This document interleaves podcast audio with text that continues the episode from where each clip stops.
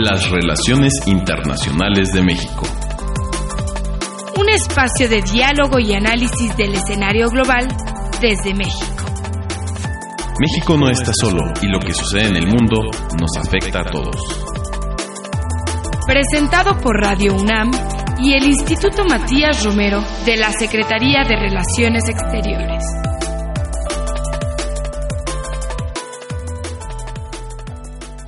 Muy buenos días a nuestro auditorio de Radio UNAM. Les saluda Liliana Padilla Rodríguez.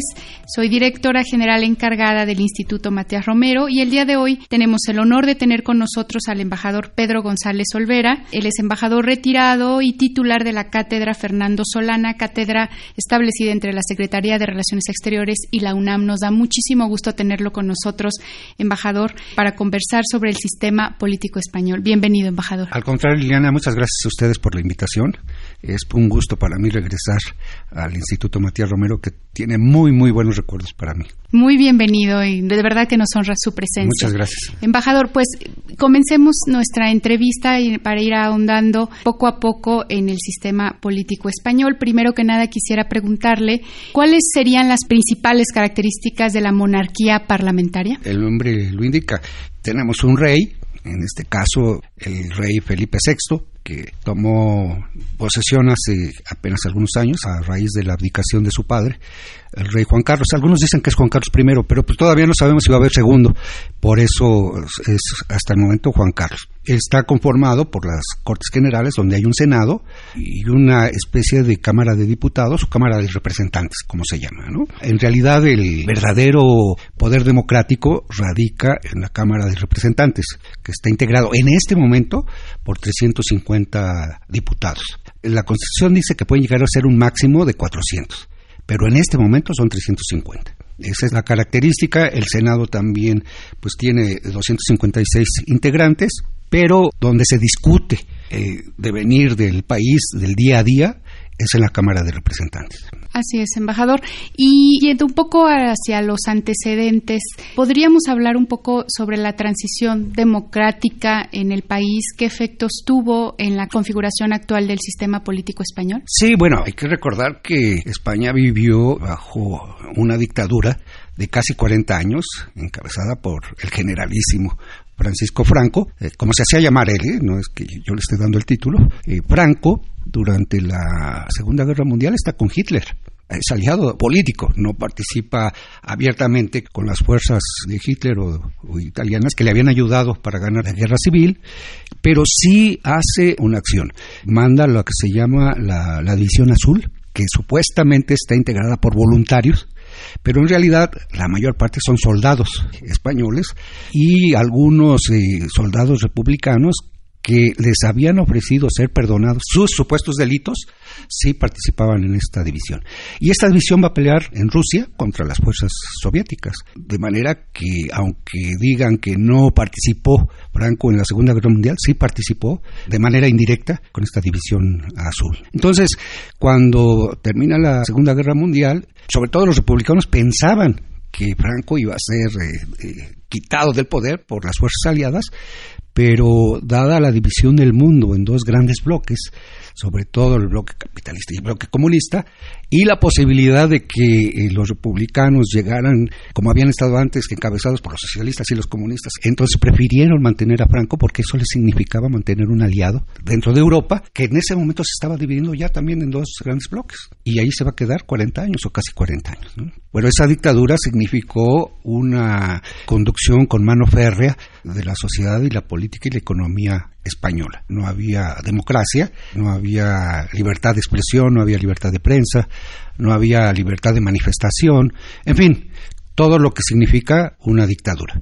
Cuando muere Franco el 20 de noviembre de 1975, pues todo parecía indicar que se iba a continuar con una dictadura, pero las fuerzas democráticas estaban ya preparadas para ir un paso más adelante. Algunos años antes, en 1973, había muerto el almirante Carrero Blanco, que había sido designado el sucesor de Franco, había muerto por un atentado de ETA en las calles de Madrid y fue un momento clave porque fue una ruptura con el proceso de transición que había planeado Franco. Y había planeado también dejar como su heredero político al joven príncipe Juan Carlos de Borbón, que no le correspondía, porque en realidad le correspondía al padre de Juan Carlos. Bueno, lo designó, eh, muere Franco y al poco tiempo es designado rey de España, después de casi 40 años de no tener rey.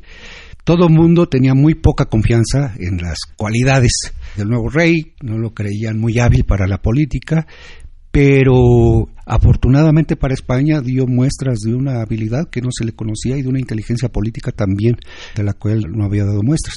Más adelante esa habilidad va a ser muy muy importante para que la democracia se mantenga en España cuando el intento de golpe de Estado encabezado por el teniente coronel Tejero, que toma el Congreso, y si no ha sido por la mano del rey que se niega a secundar el golpe, esa negativa hace que la mayor parte de los comandos del ejército también se nieguen a secundar el golpe. Y cuando se da cuenta Tejero y el general, sobre todo Millán Astray, que no tienen el seguimiento de las fuerzas militares, pues desisten del golpe de Estado, se rinden y son encarcelados. Pero el rey juega un papel fundamental para que ese golpe de Estado no tenga éxito.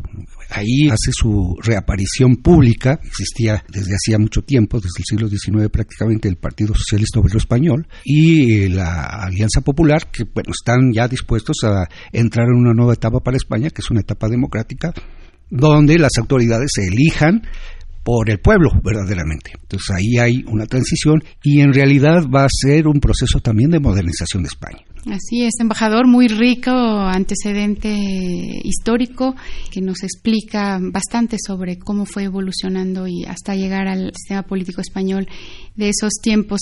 Y ahondando en momentos clave, embajador, ¿qué nos puede decir sobre los pactos de la Moncloa y cómo aportaron a la modernización del Estado español, donde, como usted sabe, el papel de Adolfo Suárez tuvo una gran, gran relevancia? Sí, los pactos de la Moncloa se llaman así porque fueron realizados en el Palacio de la Moncloa.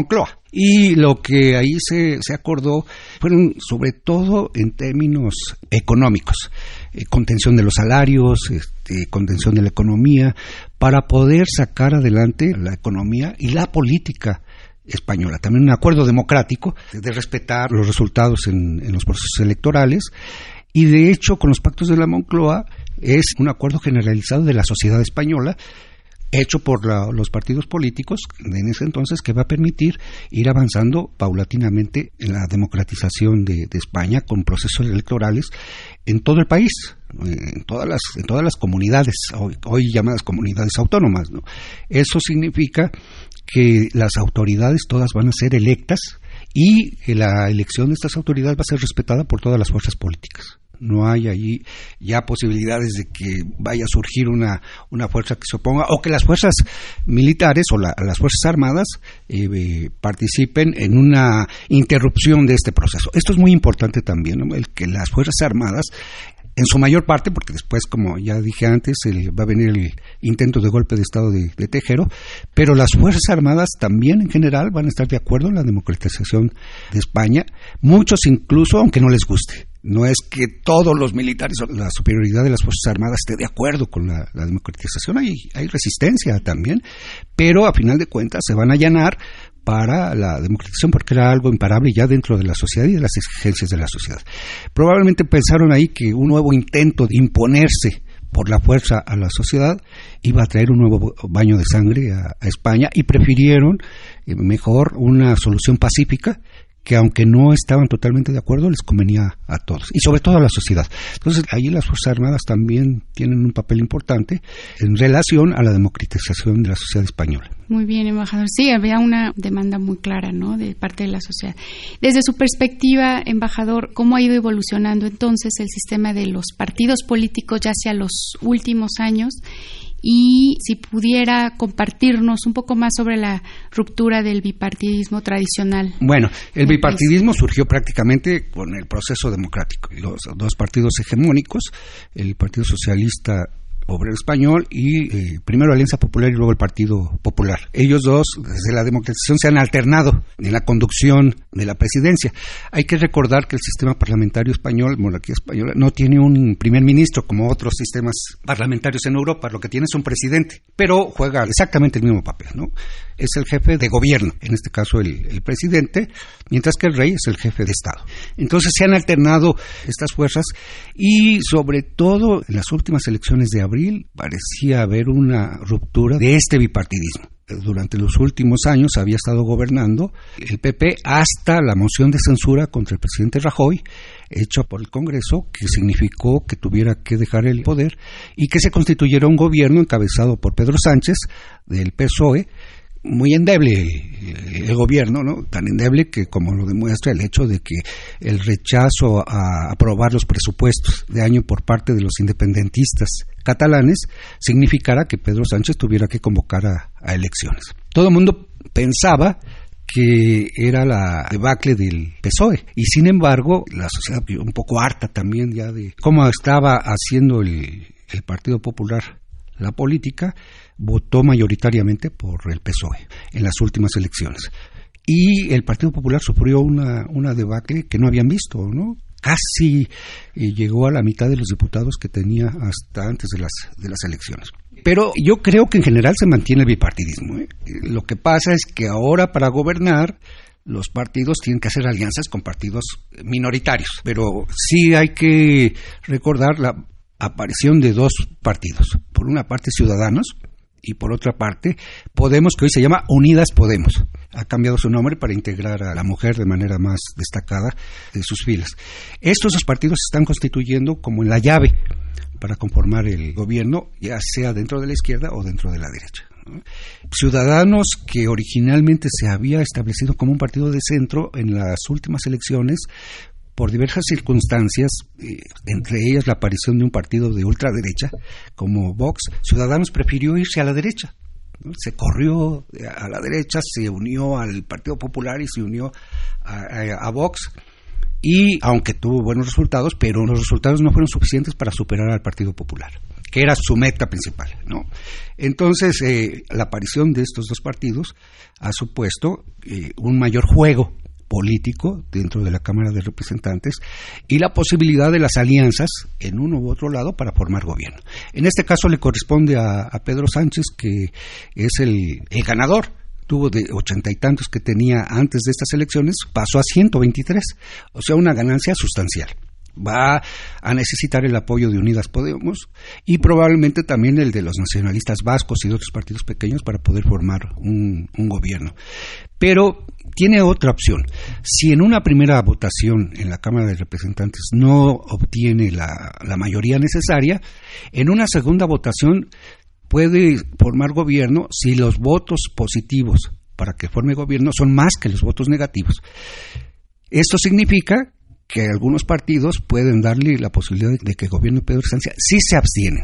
Esas abstenciones no van a contar en el resultado final y solamente se suman los partidos positivos y los negativos. Entonces, si, son más los positivos, Pedro Sánchez estaría en posibilidades de, formar gobierno. Y con esta alianza que les comento, el partido de un, diputado del partido de las Islas Canarias, los diputados nacionalistas vascos y otros partidos eh, pequeños. No contamos ni van a contar con los independentistas catalanes porque están suspendidos fueron suspendidos por el Supremo porque están sujetos a un proceso, eh, un proceso judicial por el intento de, separación que hubo en 2017. Entonces, estando en la cárcel, fueron electos como diputados y fueron a tomar posesión como diputados.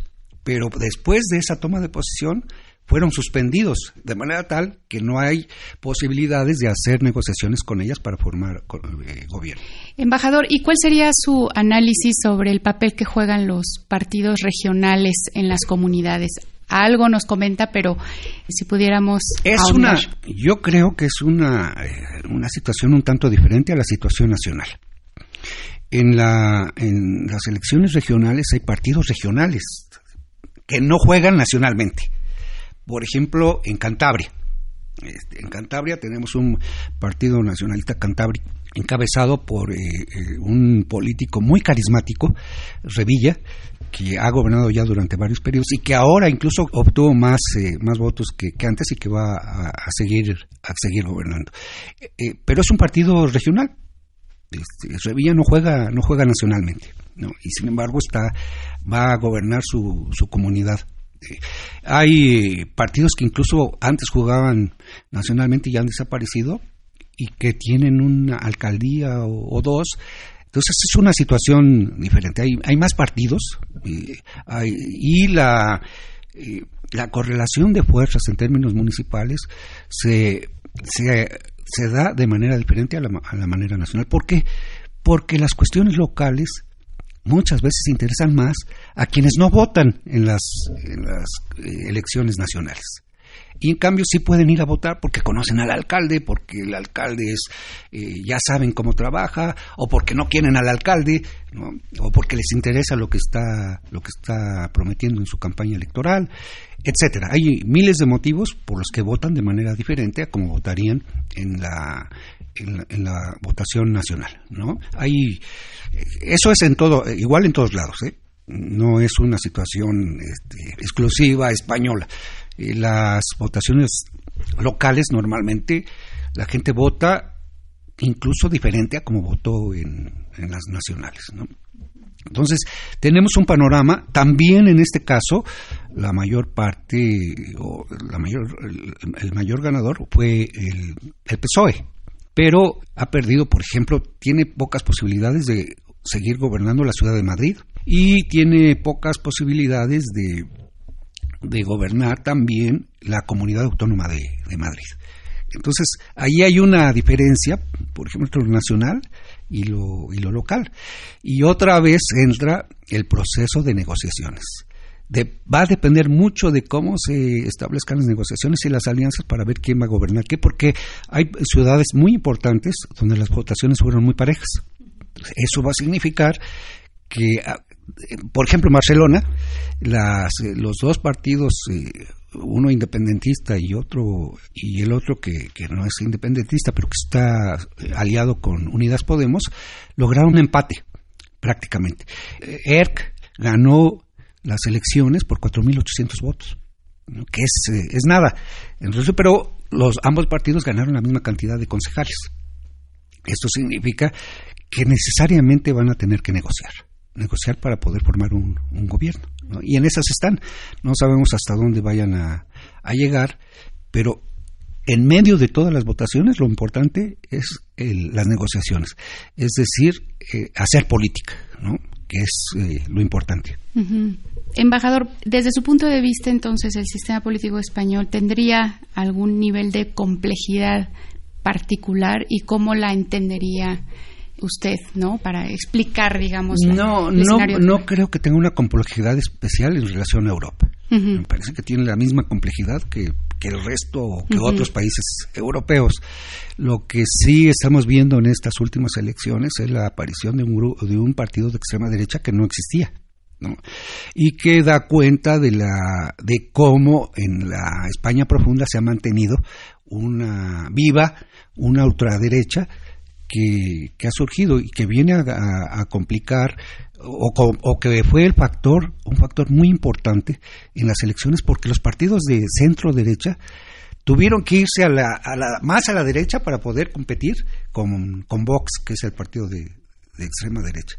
Creo que fue una estrategia equivocada, ¿no? porque la gente dijo, pues si ya tenemos a Vox, ¿para qué vamos a votar por el Partido Popular o por, por Ciudadanos? ¿no? Si están diciendo, este, mejor votamos por Vox, que es un partido este, original. Y por eso el, PP eh, salió derrotado, ¿no? una derrota que no había tenido en, desde su fundación, y eh, esto, esto significa más o menos que un juego político similar al del resto de, Europa, como lo podemos ver en Inglaterra actualmente respecto al Brexit, por ejemplo. ¿no? Hay una, una complejidad, o como lo podemos ver en los países que antes se llamaban de Europa Oriental, donde también la extrema derecha incluso está gobernando, ¿no?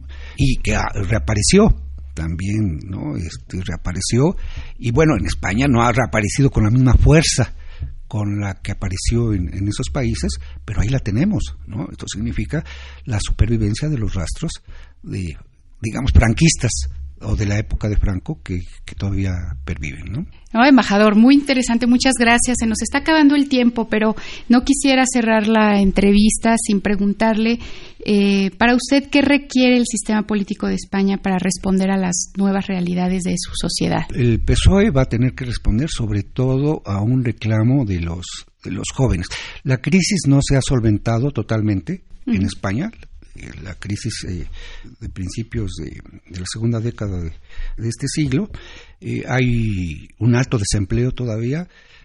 muchos de los jóvenes que están ingresando al mercado de trabajo con buenos estudios, con buena preparación, siguen siendo mileuristas, que quiere decir que ganan aproximadamente mil euros, que ya en España no es suficiente para, para tener una vida una vida suficiente, eh, suficientemente digna, ¿no? Sí. Los, los jóvenes se está dando un fenómeno que ya, ya se había superado, que es que los jóvenes están volviendo a vivir con los padres porque no pueden mantenerse por, por sí mismos, ¿no? Entonces yo creo que esa es una de las particularidades más importantes eh, a las que tendrá que responder el, el peso. Eso el acceso a la universal a la salud que se había que se había limitado también y en este contexto todas las cuestiones de tipo social que está exigiendo la, ciudadanía española, ¿no? Eh, eso es lo que lo que más les interesa la superación de la crisis, porque por otro lado, pues hay una integración eh, con la Unión Europea muy exitosa también, ¿no? que, les, que incluso les permitió avanzar mucho más rápido de lo que lo hubieran hecho después de la que es otro factor que no habíamos mencionado, la integración de España a la Unión, Europea, fue un factor también muy importante para el éxito de la, de la democratización, o para el avance de la, de la democratización y de la modernización de España. Entonces, eh, Creo que las cuestiones sociales son las que están enfrente como el reto mayor a los que tiene que responder el nuevo gobierno. ¿no? Eh, más allá incluso de la, del tema de los nacionalismos, que son un, tema importante, pero que frente a esto que preocupa a la mayor parte de la ciudadanía española, es, eh, están en, en, un segundo lugar, que hay que resolver, desde luego, y que hay que atender, este, pero que no la mayor parte de la o muchos españoles o los partidos de derecha no quieren negociar con, los independentistas, lo que quieren es que sigan en la cárcel o, que, o castigarlos por ese intento de, de separatismo, de, secesionismo. ¿no? Eh, sí lo tienen que enfrentar, pero creo que en primer lugar estarán las cuestiones sociales. Muy bien, pues muchas gracias, embajador.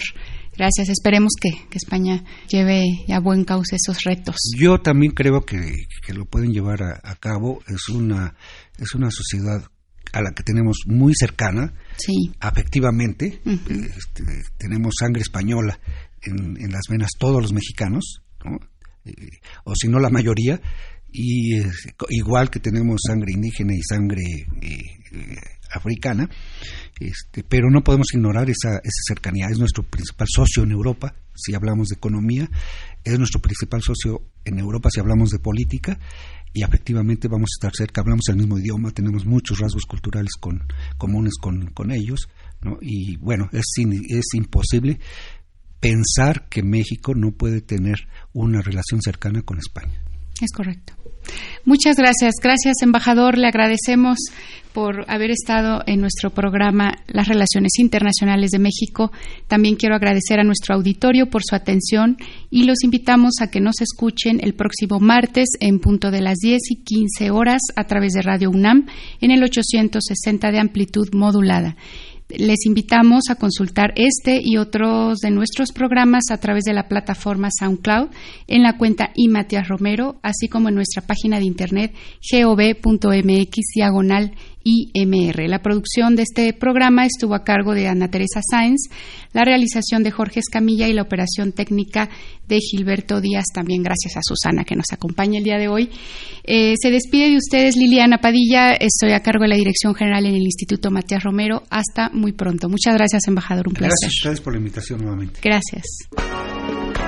Cada vez es más frecuente encontrar y escuchar referencias a Rusia en los medios de comunicación, las conversaciones y los debates. Es un hecho que la historia de Rusia ha tenido una evolución compleja y que ha desarrollado un contexto geopolítico de grandes desafíos. Por ello, el número 115 de la revista mexicana de política exterior explora el papel de Rusia en el mundo actual, para contribuir a un mayor conocimiento y entendimiento de la Rusia de hoy a partir de un análisis de la evolución de su sistema político y económico, de su nuevo papel y de sus políticas instrumentadas en diversos ámbitos de la arena internacional.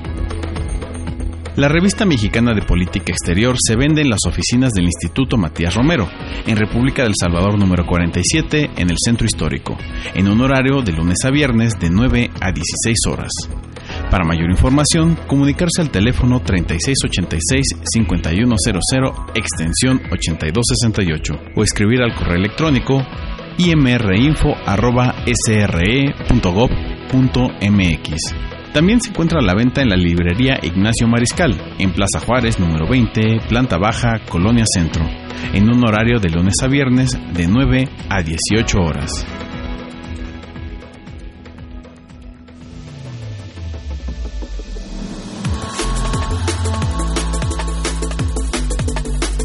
Las relaciones internacionales de México. Un espacio de diálogo y análisis del escenario global desde México.